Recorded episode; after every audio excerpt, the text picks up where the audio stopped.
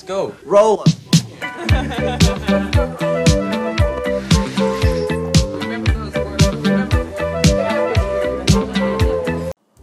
Hola amigas y amigos, les habla Mauricio de Medina y les doy la bienvenida a un episodio más de Aprende, ahorra e invierte.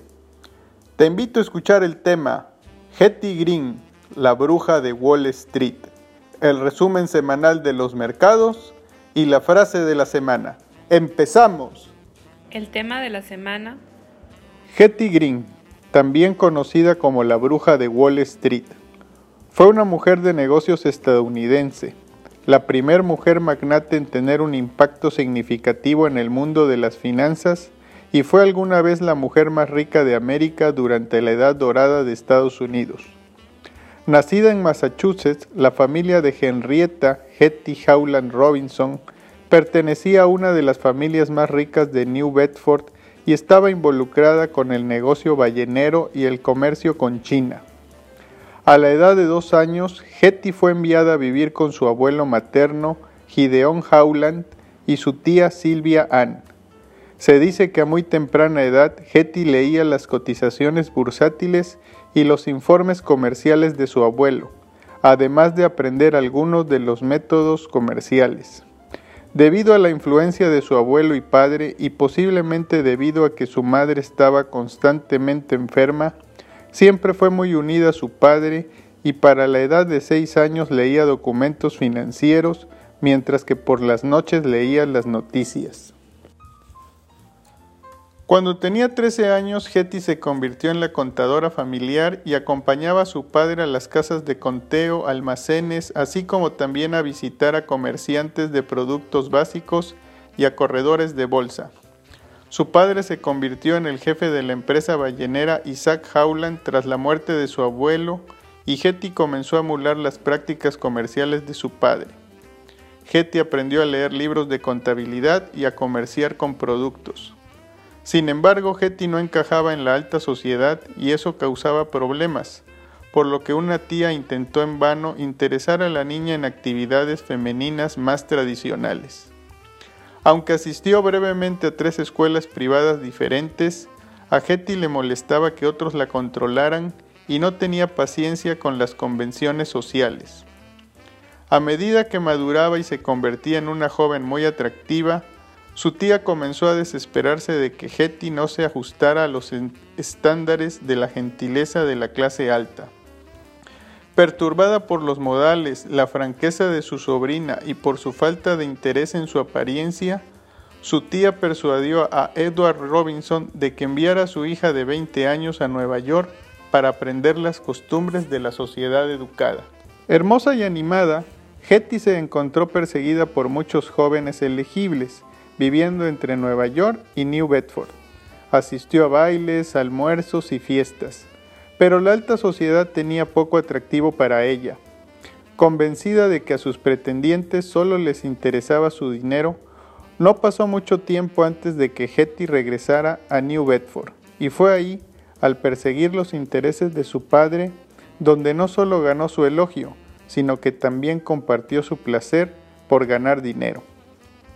A lo largo de su juventud, Hetty rechazó muchas ofertas de matrimonio hasta que a mediados de los 30 se enamoró de Ernest Green, un hombre que poseía su propia fortuna.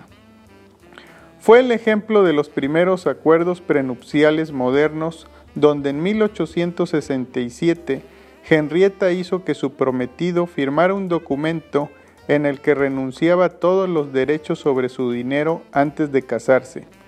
Después de su matrimonio, Hetty y su esposo emigraron a Londres, estableciendo su residencia en el Hotel Langham. Estando casada, su padre y su tía murieron con unos meses de diferencia donde ella esperaba ser la heredera de su tía y se sintió consternada al descubrir que la mayor parte de la herencia se la había dejado a la caridad. A su indignación se sumaba el hecho de que la herencia de su padre estaba ligada a fideicomisos controlados por hombres, Así que Hetty Robinson Green demandó y después de una demanda prolongada, que fue la primera de muchas que entablaría contra sus adversarios financieros, salió con 100 mil dólares, una suma cómoda pero relativamente modesta dado la riqueza de la familia. Pero al menos ahora tenía el control de su propio destino financiero. Pasado un tiempo, ella y su marido regresaron a Vermont, ciudad natal de su esposo, y fue ahí donde comenzaron sus problemas tanto en el ámbito político como en lo social. En aquel entonces los vecinos estaban fascinados y a veces horrorizados por la mujer a la que llegaron a llamar el orgullo y el dolor de Bellows Falls. La gente chismorreaba sobre su carácter compulsivo y se jactaban que solo se vestía con ropa monótona, compraba bolsas de galletas a granel, se hacía pasar por un mendigo para recibir atención médica gratuita, regateaba sin cesar cada factura y se decía que se había quedado despierta toda la noche en busca de una estampilla de dos centavos.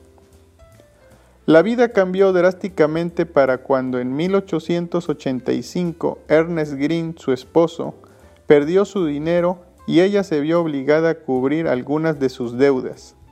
Enfurecida por lo que ella consideraba un comportamiento irresponsable de su esposo, Hetty lo dejó y se llevó a sus hijos a Nueva York, donde podría vigilar más de cerca su creciente fortuna. Fue en este punto que la excéntrica señora Green comenzó a captar la atención del público. ¿Se merecía su apodo de bruja de Wall Street? Quizás no. Sin embargo, ciertamente era muy avara. Y escuche usted esto. La historia nos cuenta que de regreso en Nueva York, Hetty crió a sus dos hijos sola y vivía en pequeñas habitaciones de míseros hoteles y se cambiaba constantemente para pagar bajos impuestos. A pesar de su fortuna acumulada, según los informes, Green se negaba a usar agua caliente o calefacción y eligió usar solo un vestido negro, que no cambiaría a menos de que estuviera gastado. Viajaba siempre en transporte público y comía por 14 centavos de dólar. En una ocasión su hijo Edward sufrió una herida en la rodilla y lo llevó a una clínica de caridad. Para su mala fortuna, el médico la reconoció y le exigió que pagara la consulta. Hetty se negó a hacerlo y se atendió personalmente. Dos años después, la pierna se infectó y tuvo que ser amputada debido a la gangrena. ¿Cómo se convirtió en la mujer más rica de América? Durante toda su vida adulta, la estrategia de inversión de Green fue simple compras conservadoras respaldadas por importantes reservas de efectivo para cubrir cualquier movimiento en sus posiciones. A lo largo de su carrera, Green amasó una fortuna de aproximadamente 200 millones de dólares, lo que equivaldría a cerca de 4 mil millones actuales, lo que la convirtió en la mujer más rica del mundo en ese momento. Tan fue su fortuna que en varias ocasiones sus préstamos salvaron a la ciudad de Nueva York de la bancarrota. Cuando cambiaba sus inversiones a diferentes tasas de interés, los inversores seguían las noticias tan de cerca como los analistas lo hacen hoy en las reuniones del Banco de la Reserva Federal. Green acumuló su fortuna como financiera, principalmente trabajando en el sector inmobiliario, ferrocarriles y en los préstamos. En una época en la que el negocio era dominado en su mayoría por hombres y decía que antes de decidirse por una inversión, buscaba todo tipo de información al respecto. En una edad avanzada, Hetty sufrió una apoplejia y su hijo Edward contrató enfermeras que vestían con ropas comunes para que su madre no se diera cuenta. En su vejez, comenzó a sufrir de una hernia, pero se negó a someterse a una operación ya que costaba 150 dólares. Debido a ello sufrió muchos golpes y tuvo que depender de una silla de ruedas. Hetty Green falleció de apoplejia a los 81 años de edad en Nueva York en 1916 y dejó toda su fortuna a sus hijos. Uno de ellos insistió en que su madre no era la persona avariciosa de la leyenda y que había mantenido en secreto una larga historia de hacer donaciones anónimas a organizaciones benéficas, por temor a ser abrumada por solicitudes de asistencia, una información que nunca ha sido corroborada. Tras su muerte, su único hijo varón heredó parte de la fortuna de su madre y se dice que se convirtió en un millonario extravagante que despilfarraba dinero en fiestas, joyería, yates y diamantes. Su hija Silvia murió en 1951 dejando un patrimonio de alrededor de 200 millones de dólares que legó a organizaciones de beneficencia, escuelas, iglesias y hospitales. De esta historia me quedo con que el ahorro constante y la inversión pueden llegar a generar un patrimonio, pero en el camino debemos poner atención a las cosas verdaderamente importantes, tales como la salud y la familia. Me ha gustado al mismo tiempo la demostración de que las mujeres pueden destacar en el ámbito que así elijan. Por muchos años, el terreno de las finanzas e inversiones han sido dominados por los hombres, pero esto no tiene que ser así. El manejo del dinero no conoce de géneros. Frase de la semana. No hay ningún secreto en hacer fortuna. Todo lo que tienes que hacer es comprar barato y vender caro. Actuar con ahorro, astucia y ser persistente. Hetty Green. Resumen semanal del mercado. Al cierre de la semana del 18 de diciembre del 2020, tenemos que el dólar fix tuvo un rendimiento semanal negativo de 1.14% y cierra en 19.94 pesos por dólar.